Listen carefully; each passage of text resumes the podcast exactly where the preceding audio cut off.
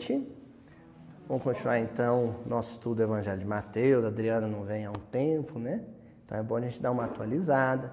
Nós ficamos duas semanas no mesmo versículo, que é aquele versículo do início da passagem, né? Em que Jesus cura um cego mudo endaimoniado, endemoniado. É, o início da passagem é justamente sendo descrito é, é, esse momento de cura. E aí nós ficamos duas semanas nesse versículo. Na primeira semana, nós vimos a questão da cegueira e da mudez, né, junto com a, o dom da fala e o dom da visão. vimos que é lógico que o intuito daquela cura não era em si uma manifestação física, mas uma mensagem espiritual que atravessasse os séculos e que chegasse até nossas vidas e que nos propusesse reflexões, uma meditação em torno do, do que seria em si a mudez e o que seria em si a cegueira. E nós vimos que essa mudez, essa cegueira, ela é realizada perante um grupo de fariseus que tentavam pôr Jesus numa situação difícil, né? Portanto, os cegos e os mudos espirituais eram esses grupos, esse grupo de antagonistas do Evangelho. A mudez representando o inconfessável, a mudez representando os complexos de culpa, né? os processos culposos, enfermiços, que todo coração que anda na feira do mal traz em si. Então, o antagonista, o adversário do Evangelho, é em essência um sofredor que traz calada dentro de si muitas chagas, né? muitas enfermidades.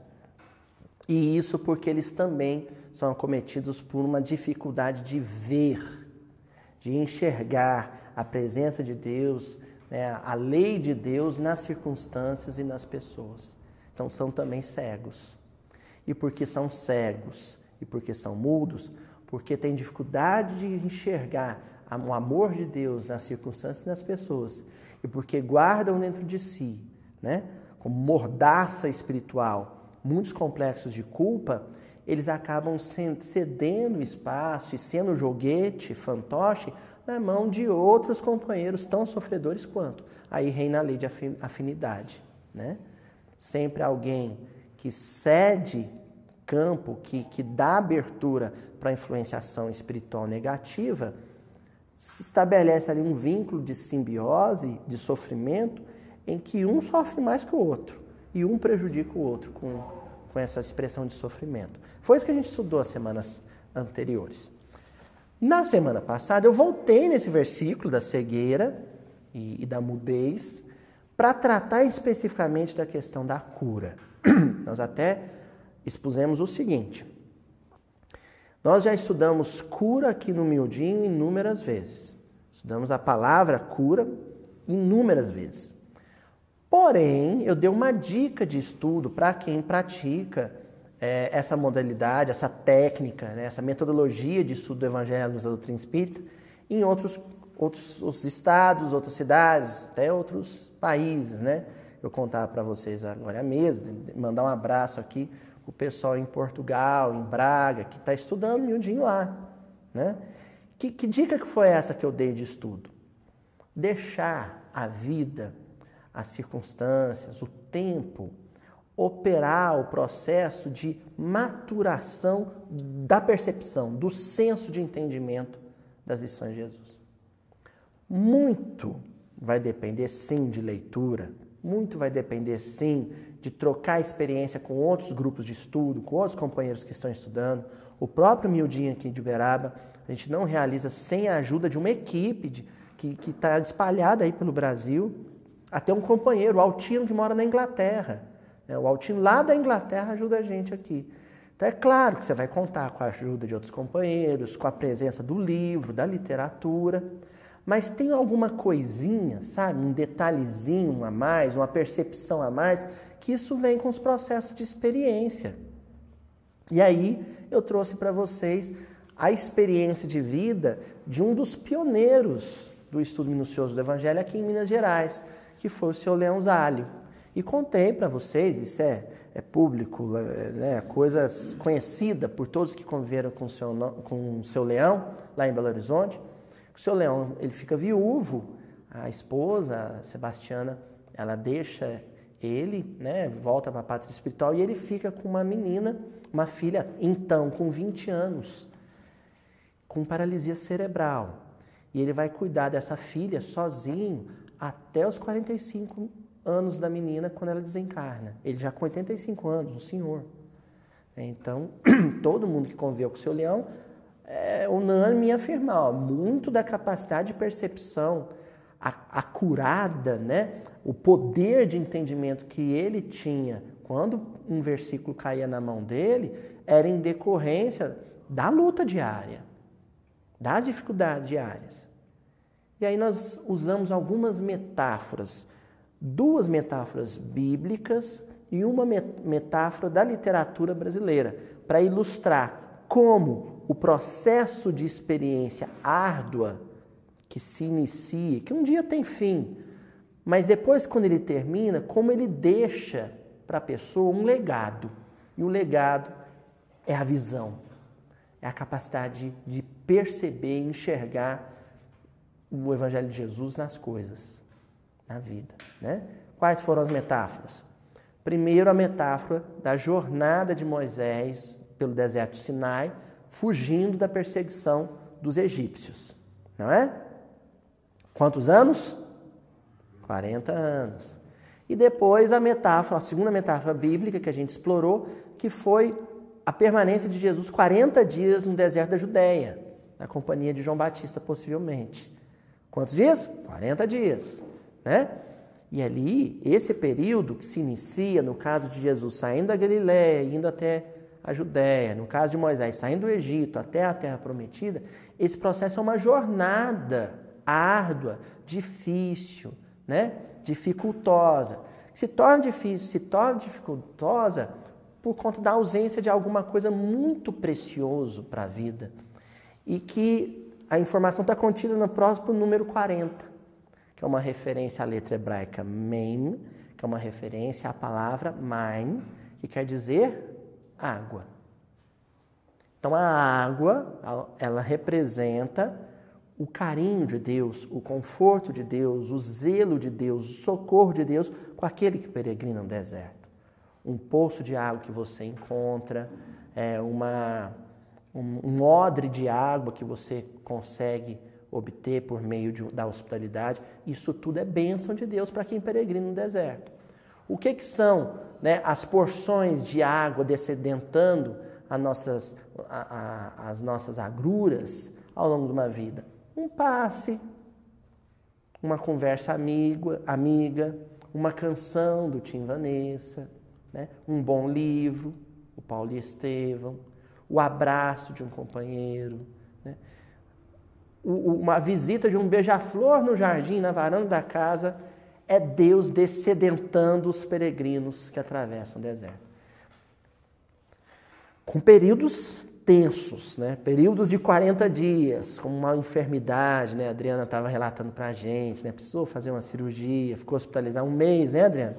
30 dias, 40 dias. Então tem, tem aqueles períodos difíceis assim, que você, enquanto está atravessando, você acha que aquilo não vai ter fim. Não é, Adriana? É. A gente acha que não vai, você vai, isso não vai ter fim. Um dia tem fim. E aí, quando tem fim, você olha para trás, para o caminho que você percorreu e fala: valeu a pena. Eu saí dessa experiência mais sábio, mais lúcido, mais maduro, mais dono da situação íntima, né? com mais autocontrole sobre minhas emoções, sobre os meus impulsos. Eu saí vitorioso. E aí, a última metáfora que nós usamos a semana passada foi a metáfora do livro Grande Sertão Veredas, que é a peregrinação do jagunço Riobaldo e o seu bando pelo liso do Sussuarão, né? que é um desertozinho que tem lá na Bahia, no interior da Bahia, que, que é um deserto de 150 quilômetros, de uma extremidade à outra, de areia fofa, ausência de água, aqueles processos todos, né? E aí o, o, Reobaldo, o personagem Reobaldo, precisa atravessar o liso do Suarão para vencer o inimigo que está na outra ponta. E a, a filosofia disso é se eu vencer o liso do Sussuarão, se eu conseguir atravessar esse deserto, depois eu derroto qualquer inimigo. Uma metáfora poderosa para quem passa por uma enfermidade, por exemplo, né, Adriana? Né? Depois que você termina o processo, lá de 30, 40 dias, um ano, três anos, dez anos de luta na enfermidade, por exemplo, você vence qualquer inimigo íntimo. Depois que você passou aquilo, com uma linguagem bem popular, tudo é café pequeno. Tudo fica petitinho. Não é assim? Só que, só que, no meio das explicações sobre esse processo, essa peregrinação, essa trajetória, essa travessia em direção à cura, você inicia a trajetória, a trajetória, perdão, a trajetória doente e termina ela curado. E nós estamos falando de alma. Eu mencionei também, enquanto eu explicava isso para vocês, que a água, mãe, no deserto, ela também tem um outro sentido. Também representa a força de Deus, mas um outro sentido. E nós vamos pegar essa explicação que vai ser o mote para o versículo de hoje. Vou só lembrar essa explicação e depois a gente ir adentro no versículo de hoje. O que que eu falei? Vamos ver quem vai lembrar. O deserto em Israel, ele é uma região escarpada, com um relevo muito acidentado, cheio de canyons, cheio de valas, cheio de precipícios, de desfiladeiros, né? de abismos. Então, quando a água lá no norte, lá no Monte Líbano, na terra dos brimos nossos, viu, seu, seu Murilo? Quando a água derrete, quando a neve derrete no Monte Líbano e a água desce escorrendo, né? E ela adentra Israel, ela adentra com muita força. E coincide justamente com um período raro, mas com algumas boas chuvas que acontecem. Então, ela sai fazendo muito estrago. São cheias, né? esses vales, esses cânions ficam repletos de água. Então, quem não consegue se safar do fundo do precipício, subir para a parte mais alta, vai ser aniquilado pela força da água.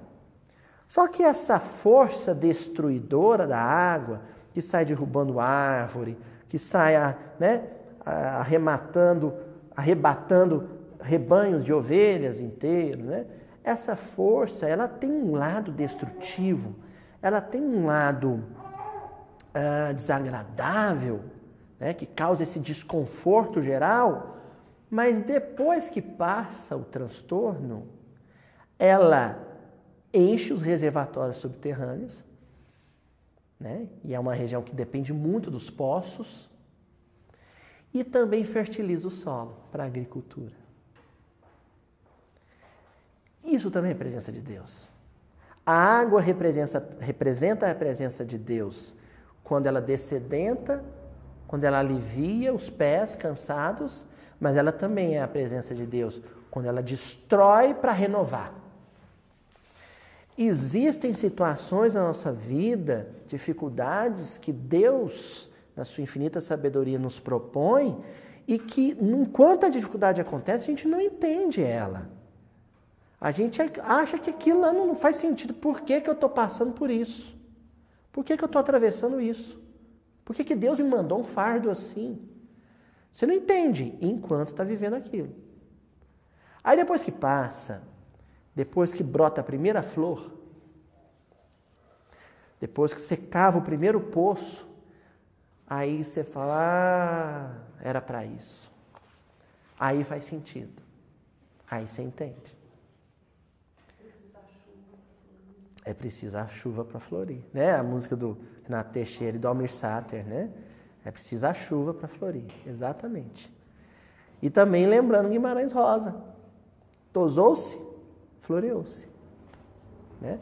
Então, às vezes, Deus precisa quebrar nossos espinhos, aqueles galhos ressequidos da nossa personalidade, precisam ser tolhidos, precisam ser tosados. Mas enquanto a gente está no, no, calor dos acontecimentos, enquanto a chapa está quente, né, Tonzinho? Ninguém entende isso. o estudo da semana passada é um convite. Que convite? Esperar, esperar. Espera, espera. Espera a chuva acabar, espera a estação se encerrar. Vamos ver o que, que ela vai trazer de novo para a nossa vida. O que, que essa enfermidade, esse desemprego, né? essa dificuldade em família. Vamos ver o que, que vai trazer de novidade para a minha existência. Tá bom? Bem, o versículo de hoje, Mateus capítulo 12, versículo 23, diz assim: Todas as turbas ficaram extasiadas e diziam: Acaso não é este o filho de Davi? Então Jesus acabou de curar o cego mudo e, ó, além daqueles recém-discípulos, né, recém-convertidos a discípulos, além do colégio apostólico que acompanhava Jesus, existia lá também uma turba, uma plateia. Quando Jesus terminou de fazer a cura, a, a turma falou assim: ah, só pode ser o filho de Davi. E aí, a reunião de hoje vai exigir um certo hebraísmo, ou seja, algum conhecimento das tradições e da cultura hebraica. Ben David, né? o Messias Ben David, né? o Messias, filho de Davi, é uma expressão da, da cultura hebraica, né? que eles utilizavam, os hebreus daquele período, né? os descendentes da tradição judaica hoje ainda também utilizam, né? os rabinos, os doutores, os, os mestres da lei utilizavam quando eles iam falar de um Messias prometido pelas profecias. Aloísio, como assim um Messias? Não é o Messias? Curiosidade. Não. São dois Messias. Eles esperam dois Messias, dois ungidos, dois Cristos. Um é esse que é mencionado no versículo, eles chamam de Ben David, né? Messias Ben David, o Messias filho de Davi. Por quê? Esse Messias, ele é da casa de Davi, ele é um descendente de Davi. Ele é um herdeiro da família de Davi e, portanto, da tribo de Judá, que era a tribo do rei Davi. Então eles esperam um Messias descendente de Davi, da casa de Davi, que ele vai reinar. Porque ele é descendente de rei. Ele é descendente do rei Davi. Ele é da tribo de Judá. Então eles esperam ele. O que, que caracteriza esse sujeito? Aí está lá, nós vamos encontrar uma leve descrição, mas uma descrição que já fecha a questão um pouco, que está lá no profeta Daniel, capítulo 7, versículo 14, em que Daniel vai dizer assim: E foi-lhe dado o domínio e a honra e o reino, para que todos os povos, nações e línguas o servissem. O seu domínio é um domínio eterno, que não passará, e o seu reino tal que não será destruído. Então, nós estamos falando de um rei que vai dominar todas as nações e que será servido.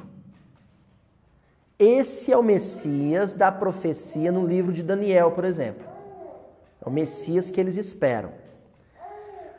Só que existem outros profetas que, quando vão descrever o Messias, descrevem de outra maneira. Davi começa a carreira dele, gente, com um triunfo. Ele encontra o Golias, marca um duelo dele com Golias e o que, que ele faz? Ele dá uma surra no Golias, ele dá uma pedrada no meio da testa do Golias, com um golpe ele derruba um gigante. Então, toda a trajetória de, de Davi é marcada por vitórias. Ele é um vencedor. Vence, vence, vence, vence. Triunfa, triunfa, triunfa. Ele domina, conquista, ergue o império. É o rei Davi. O que define Davi é a vitória. É um vencedor. Sabe? é um cara que tem um mindset, é um cara que tem assim, né, um feeling muito legal e que ele faz assim e as portas se abrem para ele. Um, o Messias descendente de Davi vai ter essa característica.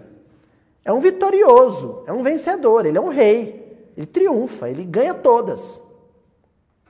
Tá certo? Mas se você vai, por exemplo, no profeta Zacarias, no capítulo 9, versículo 9 de Zacarias. Olha como é que Zacarias vai descrever o Messias aguardado. Alegra-te muito, ó filha de Sião. Exulta, ó filha de Jerusalém. Né? A nação descendente de Jerusalém, de Sião, povo de Israel. Eis que o teu rei virá a ti, justo e salvador, pobre e montado sobre um jumento, e sobre um jumentinho, filho de jumenta. E não um jumentão, não. É um jumentinho cheio de sarna, é um jumentinho mequetrefe, cheio de pulga, de carrapato, descadeirado, pobre e montado um jumentinho pobre. Aí Israel desse tempo, a Israel desse tempo, povo hebreu nesse tempo, falou: espera aí, o Messias é um galã, fortão, bem de vida, que vai vencer todos os inimigos, ou ele é um pobre coitado, morto de fome em cima do jumento? Sabe como é que eles resolveram o problema? São dois. São dois. Um, quando é descrito, diz que todos o servirão. O outro, quando é descrito, se diz que ele será o servo de todos e vai ser pobre. E aí Isaías vai muito além disso. Né? Isaías vai dizer que ele vai ser humilhado, ferido, abatido como um cordeiro no, no abatedouro.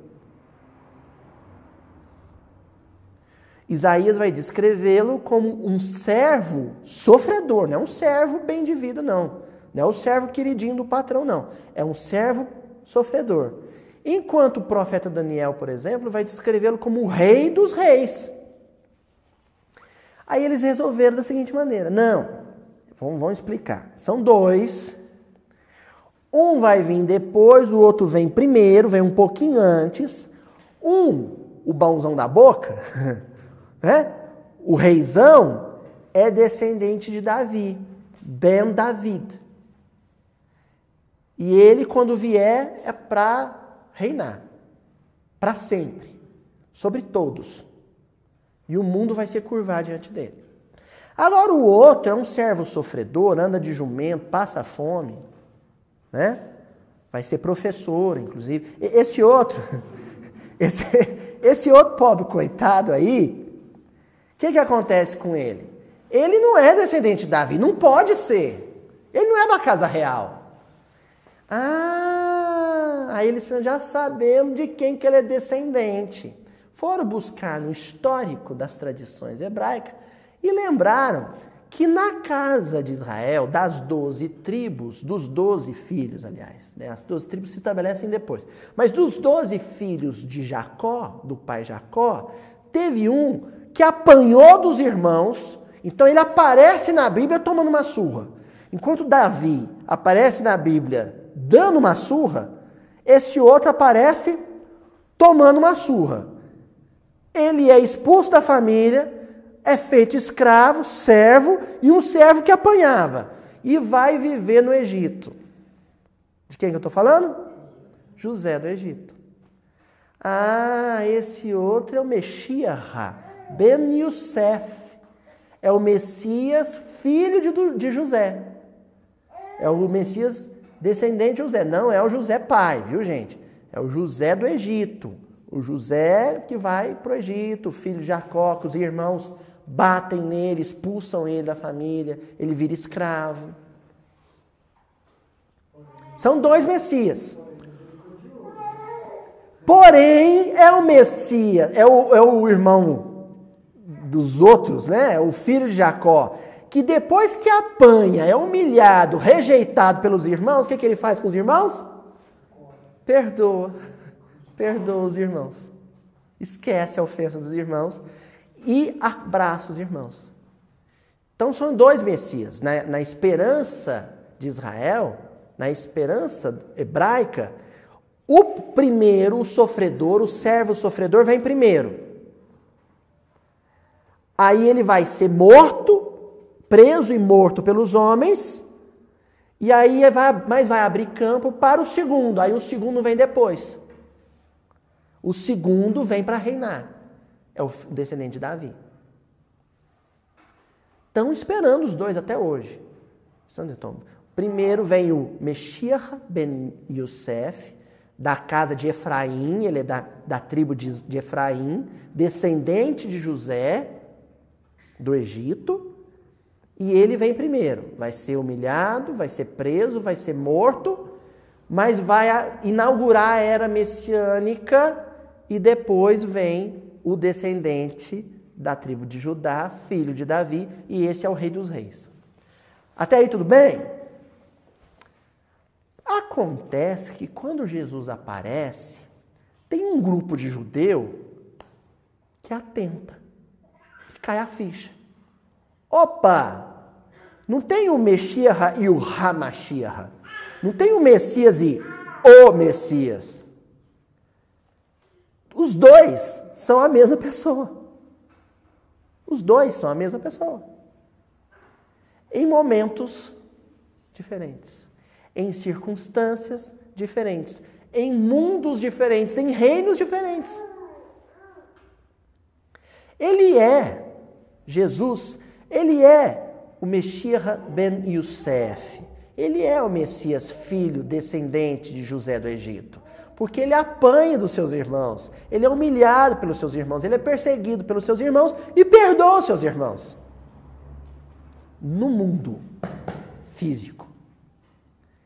E ele é o Rei dos Reis. Ele é o governador eterno. Ele é o soberano. Ele é, portanto, um descendente da tribo de Judá, filho de Davi. Mas no mundo espiritual. O dia que o céu descer na terra, ou melhor, para a gente falar no sentido ascensional evolutivo, o dia que a terra conseguir subir aos céus, aí não vai ter mais servo sofredor. Aí o Messias, filho de José, vai ser uma história. Vai ser um momento triste da nossa evolução, quando a gente perseguiu o nosso irmão mais nobre. Mas então, no Olam Rabá, em hebraico, né, o mundo vindouro, o mundo próspero, o mundo feliz, então a terra terá um governador só. Ben David, o filho de Davi. Que acontece nesse versículo é que o Mateus e os adensadores da obra, os autores da, da obra, puseram o microfone na boca da turba. Na boca da turba. E a turba só consegue, só consegue enxergar triunfo. A turba só consegue enxergar glória, só consegue enxergar vitória. Então a turba só conseguiu enxergar um cego mudo voltando a enxergar e a falar. A turba, a multidão. Se Mateus pegasse o microfonezinho dele e levasse para a rodinha de discípulos, sabe o que ele ia escutar? Aliás, sabe o que ele ia registrar? Esse aí, acaso não é o Messias, filho de José do Egito? Sabe por quê? O discípulo já era capaz de enxergar e perceber que Jesus estava curando, triunfando, mas também tinha percebido a malícia e a perseguição do fariseu. Olha, ele é o Messias, mas não porque está fazendo assim, curando um cego mas porque está sendo perseguido e perdoando quem o persegue. Porque os seus irmãos estão perseguindo ele. Esses fariseus estão perseguindo ele. Então a cena tem um dito explícito e um dito oculto. Tem uma fala na boca da turba que menciona o Messias, filho de, de Davi, o Messias, rei dos reis, que manipula o fluido cósmico universal como um senhor, como um mestre, né, um avatar, e cura a cegueira do corpo. Mas a passagem também deixa implícito numa camadinha escondidinha, só para a gente poder tirar a embalagem, abrir a embalagem, deixa implícito que ali também tem um filho de José. Ali também tem um perseguido do, pelos homens, sofrendo uma armadilha dos fariseus orgulhosos e ignorantes. De qual nós vamos falar hoje? Muito embora a palavra em destaque, que a Ju vai colocar em destaque, seja filho de Davi, eu vou trabalhar com implícito. Me interessa aqui, e para seguir a linha de análise que a gente começou na semana anterior, me interessa aqui o filho de José, o Messias sofredor. Aquele que viveu uma bem-aventurança. Viveu entre nós uma bem-aventurança. Bem-aventurados os aflitos, bem-aventurados os, que choram, porque serão consolados. Hoje o tema nosso é a aflição do perseguido, a aflição do sofredor, do servo sofredor. Tá bom? Sabe como é que nós vamos começar isso?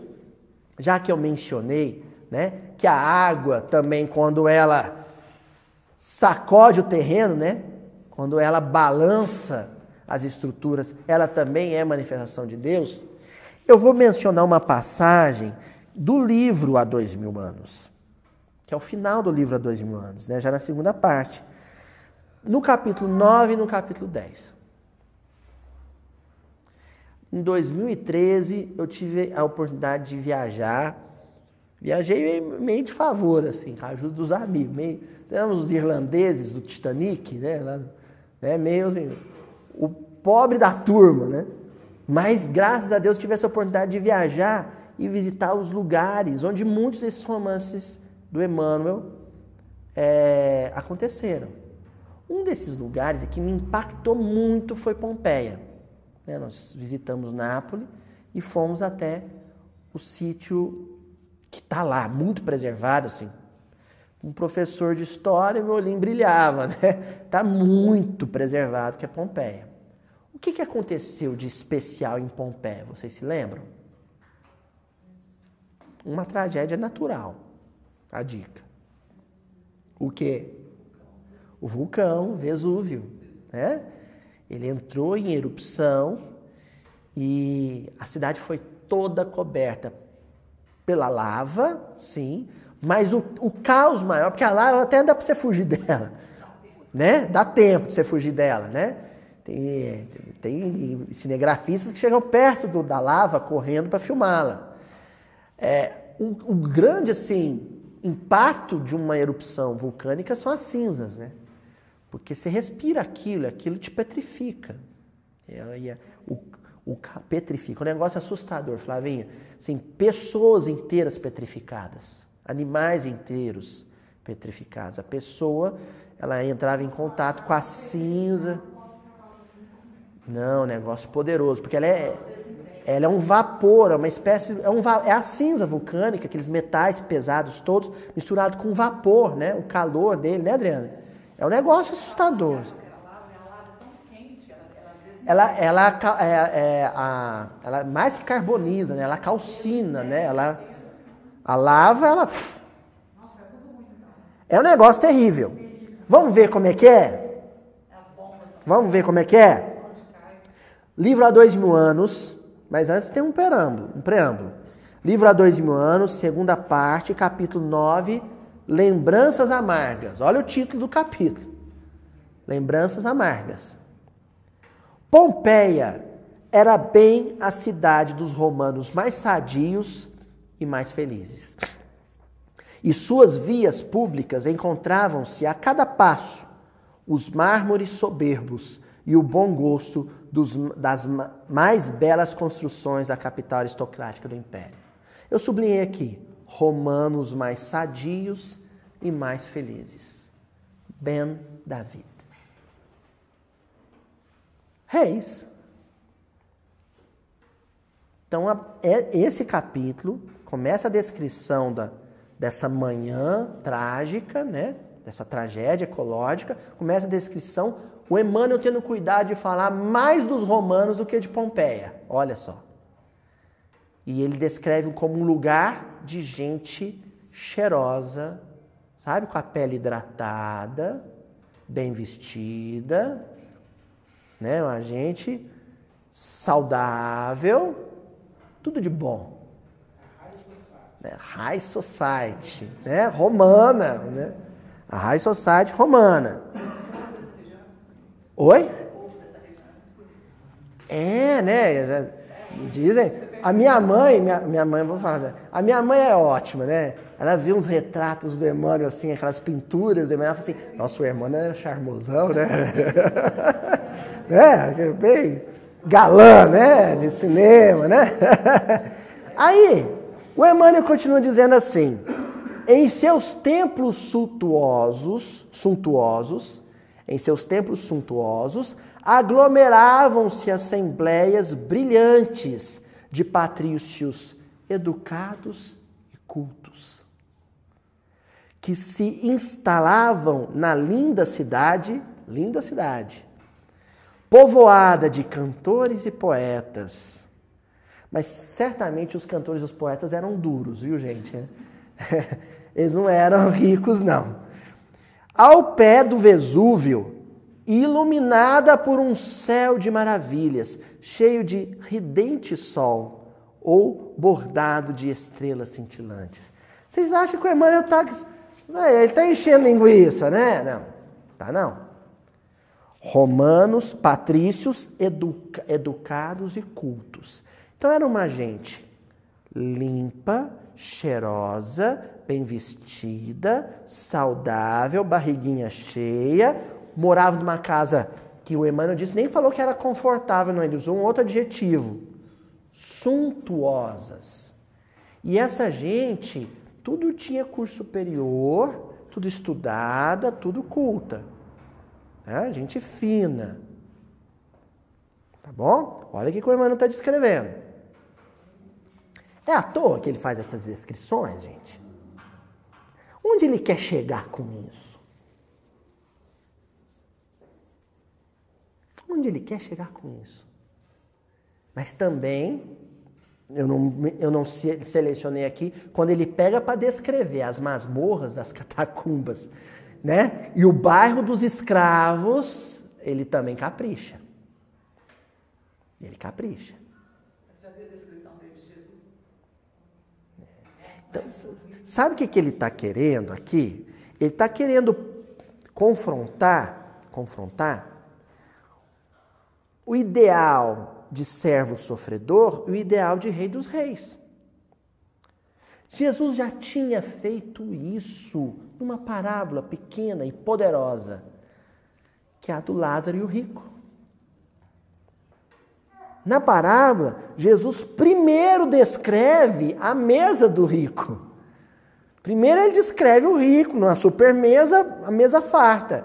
Em seguida ele vai descrever um, um mendigo que, segundo Jesus, os cachorrinhos vinham lamber as feridas deles. Ou seja, o único amigo, o único gesto de caridade, um gesto de afeto e consideração que esse mendigo tinha era, um, era recebido por um cachorro. Com um detalhe: hoje o cachorro, na nossa cultura, né, é um culto aos pets, né, dona Cíntia?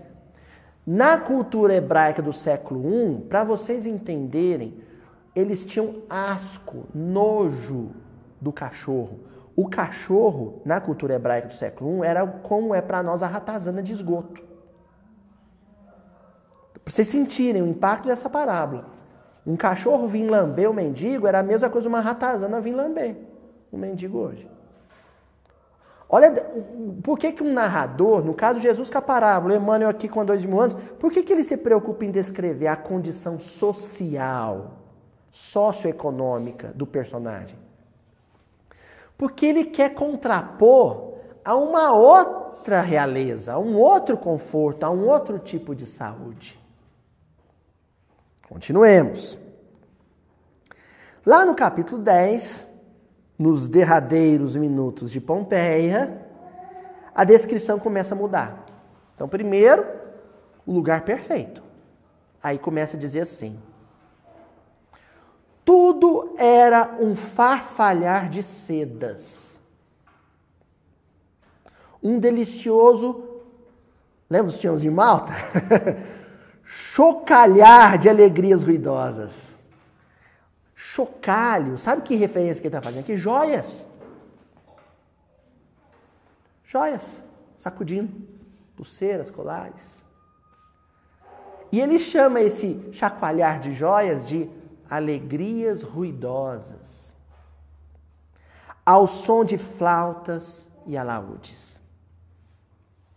Em dado instante, oh, ó Deus pegando o tapetinho das ilusões humanas e fazendo, uh, em dado instante, porém, a atenção geral foi solicitada por um fato estranho e incompreensível. É estranho e incompreensível, porque os meus olhos estão acostumados só a ver ordem, harmonia, conforto, beleza. E de repente alguma coisa destoa disso. Choca. Eu cansei de ver, cansei de ver o tempo que eu trabalhei, foi alguns anos, como voluntário no Hospital do Pênfico, do Fogo Selvagem aqui em Uberaba. Eu cansei de ver ônibus, né? Vinham do Rio de Janeiro, vinham de São Paulo, de Belo Horizonte, né? E o pessoal vinha e fazia aquele tour aqui em Uberaba, casa do Chico, né? Na época o Chico era encarnado. Então vinha mensagens do Chico tal, e em Sacramento, voltava para Uberaba, e aí tinha o momento de visitar o Hospital do Fogo Selvagem. E tinha gente assim que tinha uma dificuldade de criava uma ilusão e quando tinha contato com a, a, patologia, com a enfermidade, com a pele ferida do, do, do, do doente de fogo selvagem, você via que a pessoa fica transtornada. Transtornada. O horror, sabe? O horror que Deus permite que aconteça para a pessoa ter uma coisa chamada choque de realidade. Então vamos lá. Em dado instante, porém, né, surgiu um fato estranho e incompreensível. Do cimo do Vesúvio elevava-se grossa pirâmide de fumo, a tal cinza, Flavinho, sem que ninguém atinasse com a causa do fenômeno insólito. Todos os lugares estavam tomados por gente que saía de casa desarvorada aos gritos de fogo, fogo, o Vesúvio. Vocês lembram daquela música da Maísa, Maísa Matarazzo, Meu Mundo Caiu? É, aquele verso é o símbolo da ilusão que. Ah, no caso de Pompeia, literalmente virou cinzas. Virou cinza. Uma chuva de cinza, a princípio, quase imperceptível, ó, começou a cair enquanto o solo continuava a tremer com ruídos surdos aterradores. Porque a lava sai do, do subsolo com a pressão danada, não é? Então junto vem terremoto. Né? Já sacode tudo para poder. Você já viu panela de pressão? Sacudindo o fogão, é aquilo lá, é pressão. De instante a instante, ouvia-se o estrondo pavoroso de colunas derribadas. Aquelas colunas de mármore, ó.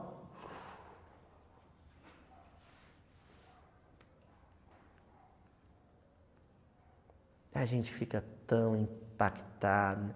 Eu e a Ju, teve uma época que a gente perdeu um tempo na vida a gente eh, começou a assistir uma série num, num serviço de, de streaming, né? A gente começou, não vou falar qual, uma série que a, o título era assim: As Casas Mais Fabulosas do Mundo. E a gente tinha acabado de mudar para nossa casinha. Eu achava minha casinha maravilhosa. Comecei a assistir essa, essa série, comecei a achar defeito na minha casa. Tinha umas trincas lá que eu nunca tinha visto na casa. Comecei a ver umas casas maravilhosas, feitas na montanha, na beira da praia, umas coisas assim. Aí comecei a achar defeito na minha casa, eu e a Ju. De repente falei assim, não, vamos parar com isso. Tão feliz aqui, nossa casinha. Sabe? Porque você entra numa ilusão de que aquilo vai durar para sempre. Não vai. Então, esse derribar de colunas é mano dizendo: ah, você escutou uma coisa errada. Vocês se encantam com a coisa errada. Vocês admiram a coisa errada. Olha o que ele fala, gente. Ou de edifícios desmoronados pelos abalos sísmicos ao mesmo tempo que o fumo do vulcão ia eclipsando a confortadora claridade solar. Mergulhada em penumbra espessa e tomada de terror indizível, Pompeia assistia aos seus últimos instantes numa aflição desesperada. Sublinhei. Aflição desesperada. O que é o contrário do desespero? A esperança. Então, a aflição, todo encarnado vai viver. Mas existe a aflição desesperada e a aflição esperançosa. O servo sofredor, o servo Meshia ben Yosef, filho de José, ele sofre, veio e sofreu todas as aflições humanas, mas com a esperança de que aquela experiência ia florescer e frutificar. Mas a High Society, como diz o, o César, né? E a ironia é isso vir da boca de um César, né? Mas tudo bem, né? Os Césares de hoje têm uma outra visão, né? Então a High Society romana, ela viveu uma aflição desesperada porque ela não conseguia enxergar além de colunas desmoronadas. Sabe o que, que a, aquela sociedade não conseguia enxergar? Eu vou dizer agora o que, que ela não conseguia enxergar. Quando eu fui na re, região de Puzzole, né, a, a, a, região da Campânia, né, da antiga Puzzoli, que hoje é uma vilazinha, mas na época de Roma teve uma importância danada, né, que é onde fica Nápoles. Duas coisas me impressionaram. Como historiador, Pompeia. Como gordo, a pizza. As duas coisas que mais me impressionaram. E aí eu fui entender o porquê que a pizza de lá é tão maravilhosa. Primeiro, por causa de uma coisa chamada cinza pozzolana. Os romanos descobriram que depois que a lava e a cinza petrifica e vai para o solo, ela se mistura com o solo e aquilo gera uma argila, uma, uma cinza, mas uma cinza meio né, terrosa, e com aquilo você faz uma argamassa indestrutível. Existem aquedutos romanos que estão em pé lá ainda, graças à cinza pozzolana. O senhor que é do, do setor, né? Ela é poderosa. E o forno de pizza de Nápoles é feita, feito com cinza pozzolana. Por isso que ele atinge mais de 400 graus Celsius. Por isso que você enfia a pizza lá e tira ela com um minuto e ela sai perfeita. Aqui no, no, Brasil tem uns cinco restaurantes só que tem esse forno e o forno veio de navio, feito com a cinza da região da Campânia, do entorno do Vesúvio. Ela é poderosa. Para por aí? Não. O manjericão, que os italianos chamam de basílico, né? O tomate, um pomodorini, o pomodoro, da região é o mais doce, o mais perfeito do mundo. Graças a quê? Cinza podsolana. Sabe o que eu estou querendo dizer? Que aquela tragédia de Pompeia, Tranzinho, depois da tragédia, gerou prosperidade para aquele povo. Transformação. Transformação. Regeneração. Sadel. Um dia tragédia, no outro prosperar, porque é um povo que vive da culinária, que vive da agricultura. O vinho da região da Campânia é famosíssimo. Por que, que as videiras lá são especiais? Cinza podsolana. Então, nunca vem a, destruição natural, a catástrofe ecológica, ela nunca vem impunemente. Ela vem, mas você precisa ter olhos de ver para enxergar além da tragédia. Tá, eu quero falar aqui de agricultura? Claro que não. Mas todo mundo já viveu uma erupção vulcânica na sua vida. Sabe, aquela enfermidade de um familiar que se amava demais, que foi para a cama e que você teve que cuidar dele muito tempo, e aquilo era lava vulcânica jorrando na sua vida. Era cinza, né? né? Vulcânica, te ardendo por dentro, te queimando por dentro. E se eu via as suas ilusões, os seus castelos e suas crenças e seus valores desmoronando, que nem Pompeia. Pompeia. Aí passa. Um dia, um dia a escuridão acaba, né, Sadel? Um dia o sol raia. Um dia a alvorada. Aí quando passa e você fala, vamos fazer a contabilidade agora? Vamos ver o saldo? E você descobre que o saldo é muito positivo. Para você e para todo mundo que viveu aquilo com você. Você descobre isso. É aí que reside a bem-aventurança, dedicada aos aflitos. Bem-aventurados os aflitos é isso. Aqueles que esperarem em Cristo. Aqueles cuja esperança, a, a aflição foi esperançosa, não desesperada. Agora, para o resto é só tragédia. Para o resto é só, é só deserto. Vamos então lá no Evangelho segundo o Espiritismo, capítulo 5. Bem-aventurados os aflitos, né? No item 12 e 13. Olha só o que, que os Espíritos vão dizer. Por essas palavras, bem-aventurados os aflitos, pois que serão consolados, Jesus aponta a compreensão que hão de ter os que sofrem e a resignação que leva o padecente a bem dizer do sofrimento. Como, olha aqui, se não tem a ver com a semana passada, como prelúdio da cura na música. O que é um prelúdio? Que vem né? aquela peça de abertura, né? O prelúdio é aquilo que vai abrir o que vem depois. O prefácio, né? Aquilo que vem antes. Então, antes da cura espiritual, vem a aflição do corpo.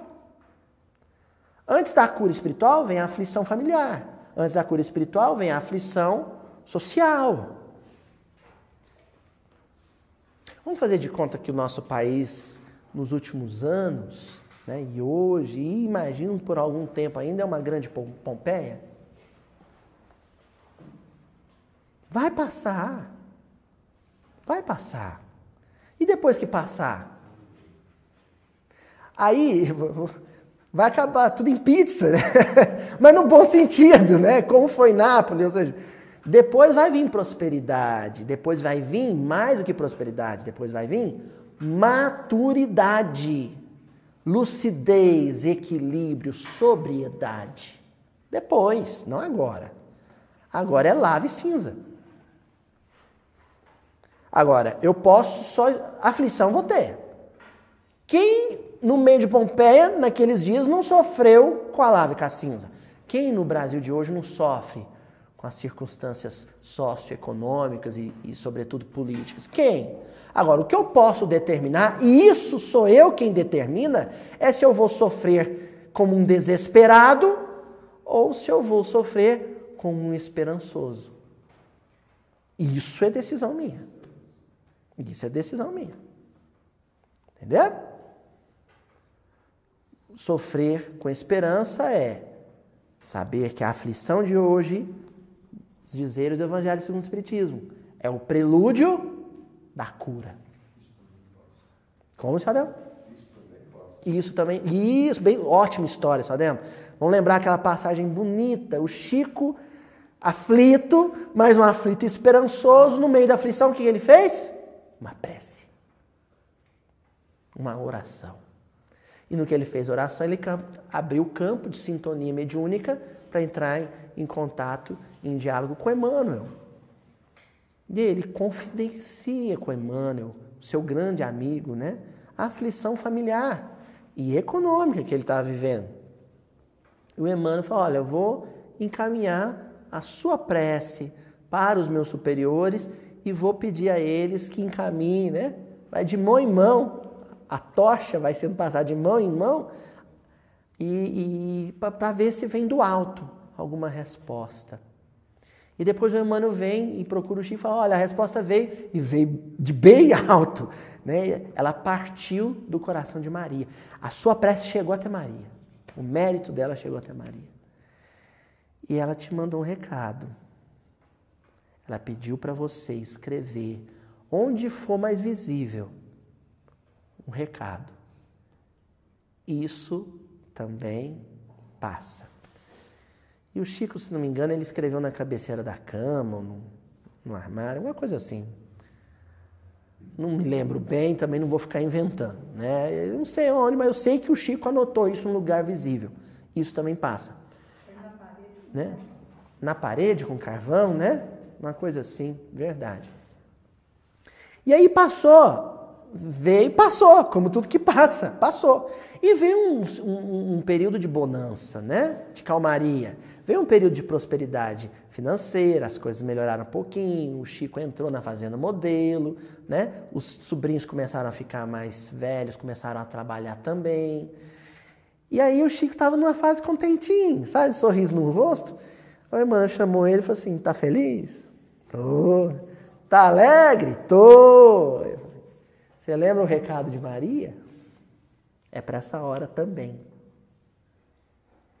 Isso também passa. Mas Luiz, eu não entendi. Você está sofrendo, isso passa. Você está feliz, isso passa. Você sabe o que você consegue com isso? Placidez. Você não oscila. Porque a gente é meio mar, triângulo das bermudas, né? A gente está lá na crista da onda, de repente a gente despenca lá para o fundo do vale. E aí a gente fica oscilando. Nosso temperamento ele é assim. O que a gente tem que tentar manter é linearidade emocional. A gente se mantém reto nas nossas emoções. Se você está passando por uma aflição, não se desespere, não se descabele. Porque isso passa. Se você também está num momento de muita prosperidade, também não dê gargalhada, não. Não rasga nota de 100 na, na frente do, do miserável, não. O, o seu Arnaldo Rocha tinha uma risada gostosa, né? Bem rouca por causa do tabaco também. E ele dava essas risadas e ele conta que uma vez ele estava dando uma gargalhada dessa perto do Chico.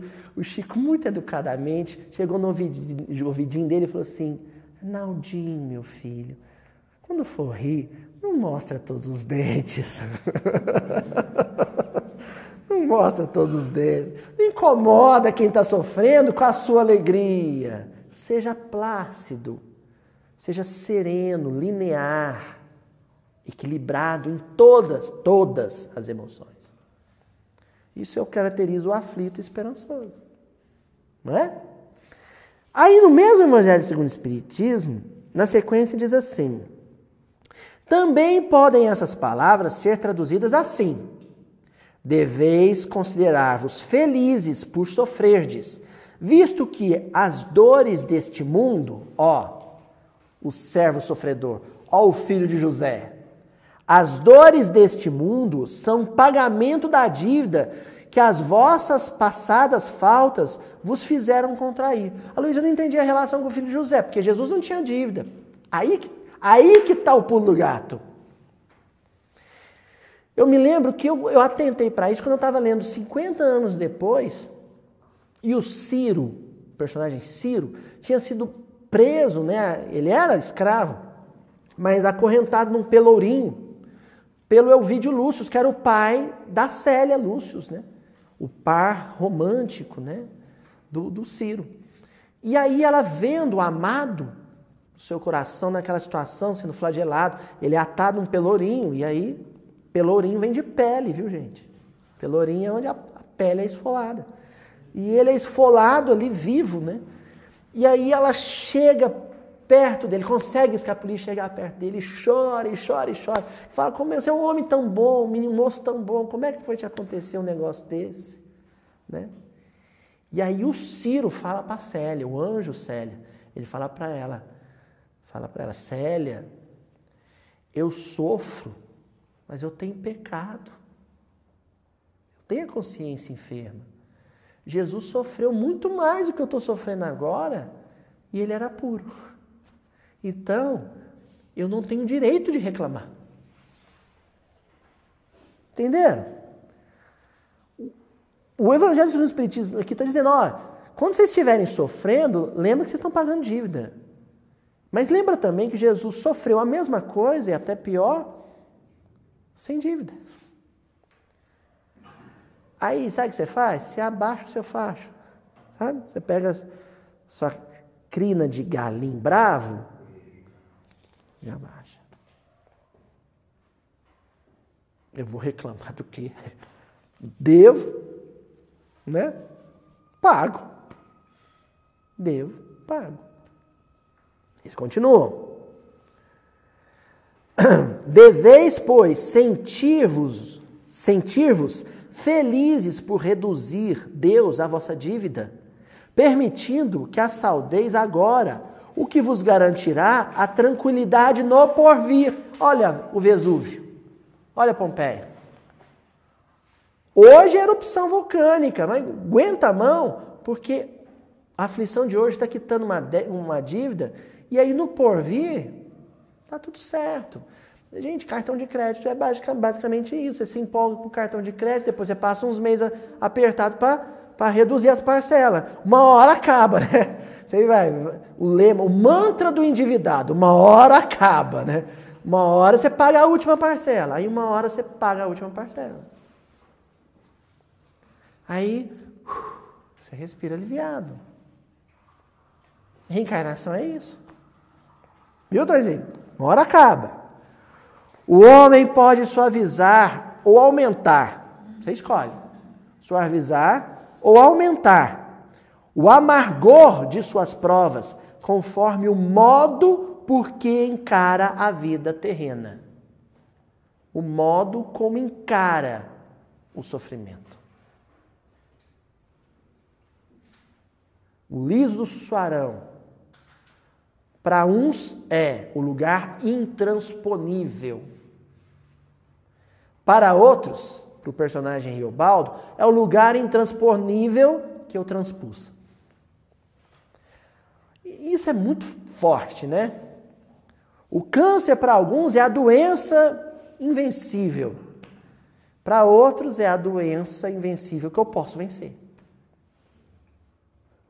E para outros é a doença invencível que eu vivi e que me curou o coração, a personalidade, o temperamento.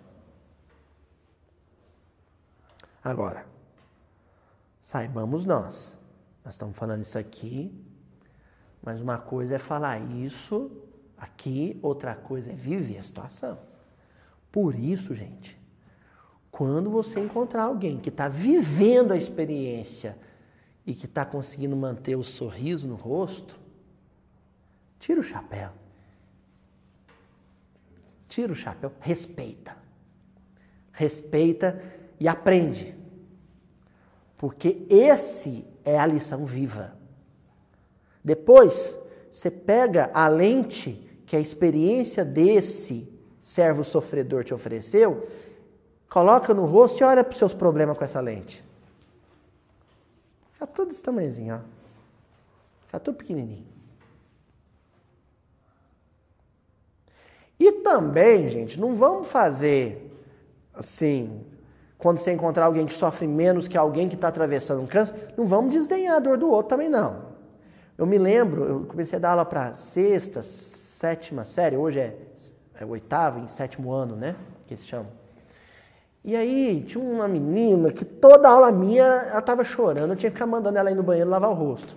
E eu chegava e a menina chorando, eu chegava a menina chorando.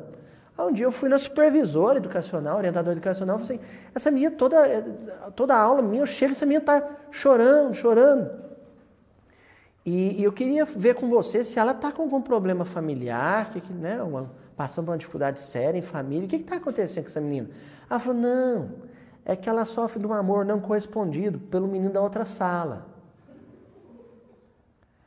Aí eu falei: ah, eu falei, não, bom de ficar registrado que a gente confessa a própria inferioridade. Falei para a orientadora: ah, dá uma mala de roupa para essa menina lavar. A orientadora virou para mim e falou assim: Luiz, para um adulto, um homem maduro, um amor não correspondido é um problema pequeno, mas para uma adolescente de 14 anos é um problema grande. Vamos respeitar a dor dela. Estão entendendo como é que eu fui montando material para o miudinho ao longo de anos? Né? eu dei a cara a tapa demais. Eu tomei rasteira demais. É, então... Mas é isso também. A gente, ao mesmo tempo que olha para a nossa dor como ela sendo menor do que a de outro, também quando você vê a dor de alguém que te pareça pequena, não desdenha, não. É o desertinho dele. Aquilo é grande para ele. Respeita. Não é assim? É, porque uma coisa é você olhar o tamanho do problema, outra coisa é você olhar a resistência de quem carrega o problema. Pode ser um problema que para você é pequeno, mas se você olhar e ver que a pessoa é raquítica, espiritualmente raquítica, aí você fala assim, não, para ela é pesado. Né? Isso, por desilusão, desilusão amorosa, crianças, adolescentes, só crianças e adolescentes, interrompendo a caminhada existencial, porque para ele aquele problema é sério e alguém desdenhou e alguém negligenciou, né? Mas quando eu estiver olhando o problema de alguém, um problema que é maior, e pegar aquela lente e olhar para os meus problemas, com certamente eu vou reconhecer que o meu problema é bem pequeno, né? E aí o, o, o Evangelho segundo o Espiritismo encerra dizendo assim: ele vê, perdão, tanto mais sofre ele, quanto mais longa se lhe afigura a duração do sofrimento. Ora, aquele que o encara pelo prisma da vida espiritual, apanha num golpe de vista a vida corpórea. Ele a vê como um ponto no infinito. O que acontece com o problemão? Um ponto no infinito.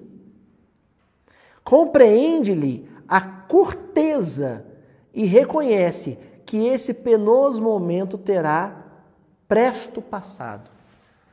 Rápido passado. Olha só. Compreende a corteza. Que é, é curtinho tempo, gente. É curtinho tempo. É pouco tempo. Quando você olha para o infinito. Quando você olha para a vida espiritual. 80 anos não é nada. É pouco tempo. E aí, quando você olha para aquilo, você começa assim, ai, tá passando, vai passar, passou. Virou passado, ficou no, no retrovisor. Sabe? Você está na estrada, Tonzinho, vê aquela árvore lá na frente, você assim, nossa, tá longe. De repente, cadê a árvore? Opa, você olha para ela pelo retrovisor. Né? Que nem as curvas da estrada de Santos, do Roberto Carlos. Né? Vai ficar no, no retrovisor. Tá bom? A certeza de um próximo futuro mais ditoso o sustenta e anima. E longe de se queixar, agradece ao céu as dores que o fazem avançar, que o fazem mais forte. Resumo da ópera, resumo do versículo de hoje. A turba multidão só conseguia enxergar o fator triunfo, o fator vitória de Jesus, o poder eletromagnético né, que ele tinha de curar uma enfermidade física. Agora, os discípulos enxergavam um outro poder de Jesus. O poder de curar com as mãos era o poder do Ben David, do filho de Davi, que aparece no versículo. Agora, o poder de sofrer uma perseguição dos seus irmãos, sofrer aflição de uma dificuldade, mantendo a linha, esse poder é o do servo sofredor, é o do filho de José. Nós nos encaixamos em nenhuma dessas duas situações. Nós não somos nem filho de Davi e nem filho de José. Nós somos, sabe o quê? Segundo o Evangelho segundo o Espiritismo, endividados. A nossa aflição não é a do servo sofredor. Mas a aflição do servo sofredor aconteceu para que ela servisse de referência para nós. Se esse grande servo de Jesus, do Senhor, que foi Jesus, se esse grande servo de Deus, o maior de todos, sofreu como servo sofredor, como filho de José, eu vou sofrer calado, em silêncio e em prece. E feliz pela oportunidade que eu tenho. Simples. O que você normalmente chamava de dificuldade, substitui a palavra. Tira a dificuldade e passa a chamar de oportunidade. Tá bom? Até semana que vem, gente. Deus nunca dá coisa pronta.